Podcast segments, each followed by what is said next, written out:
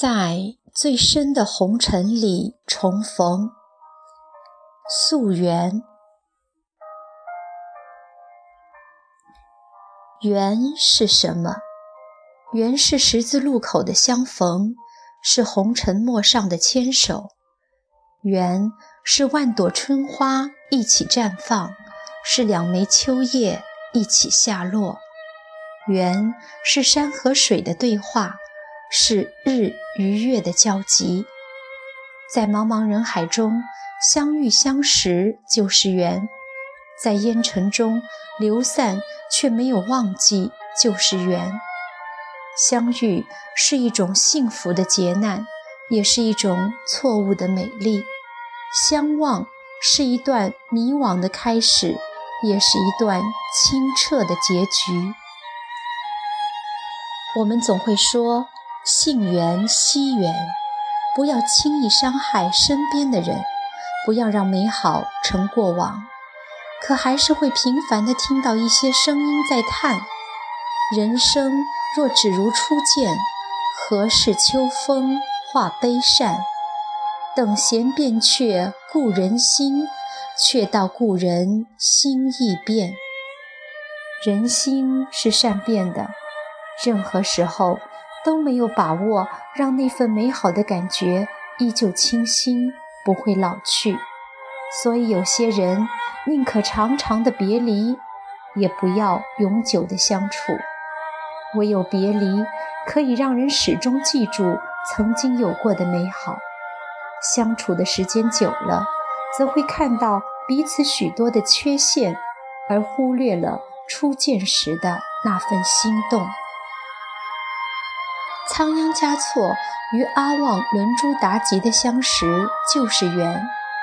倘若仓央嘉措不是爱上了阿拉善草原的宁静，他与阿旺伦珠达吉此生必定会是擦肩。仓央嘉措初到阿拉善的时候，阿旺伦珠达吉才两岁，还在襁褓之中，尚不知人事。仓央嘉措将他抱在怀里。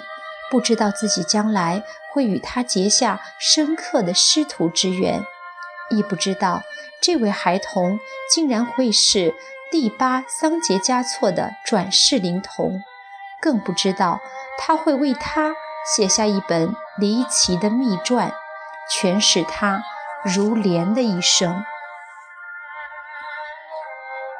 一七四三年五月八日。六世达赖仓央嘉措在阿拉善旗澄庆寺作画，享年六十四岁。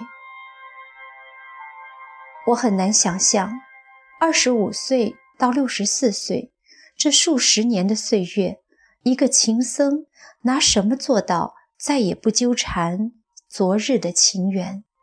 难道他写的情诗都忘了吗？难道他对青梅竹马的姑娘许下的承诺都忘了吗？难道他对琼结姑娘说过的海誓山盟都忘了吗？那么多的情深意重的诗句，他都忘了吗？他怎么可以忘？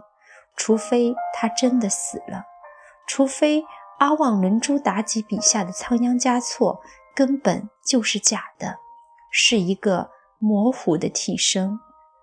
但我们应当相信，这不会是一个虚拟的人物，因为他的文中尽管充满了太多的神奇玄幻，但亦给我们真实和慰藉。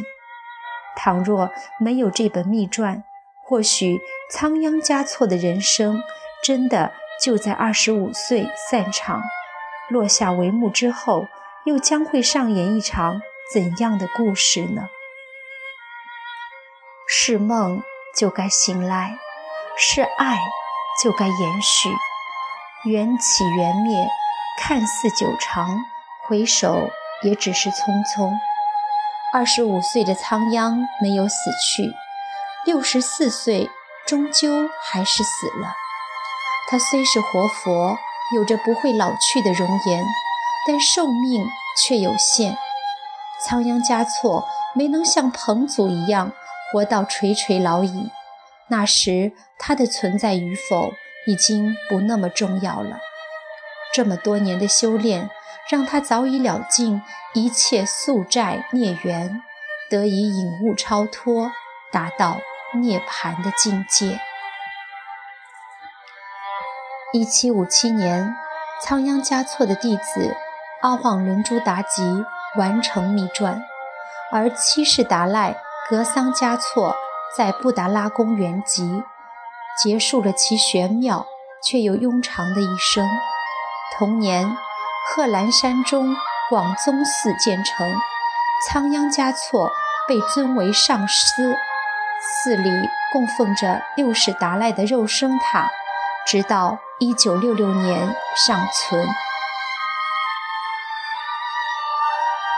一尘土，万千古，由来相思催人苦。玲珑心。寒冰柱，只为冷漠无情物。可怜岁月，美梦虚度。无尽沧桑无尽路，梦醒来时，人何处？偶然读到这首词。感觉心灵有所触动，但不知是何人所写，只觉得写此词的人应该是个现代人。字句并不是很美丽，但是词境却将我无由地吸引。如果这首词用于别的高僧，自是不合意境；可用于一代情僧仓央嘉措，似乎未贴的心灵。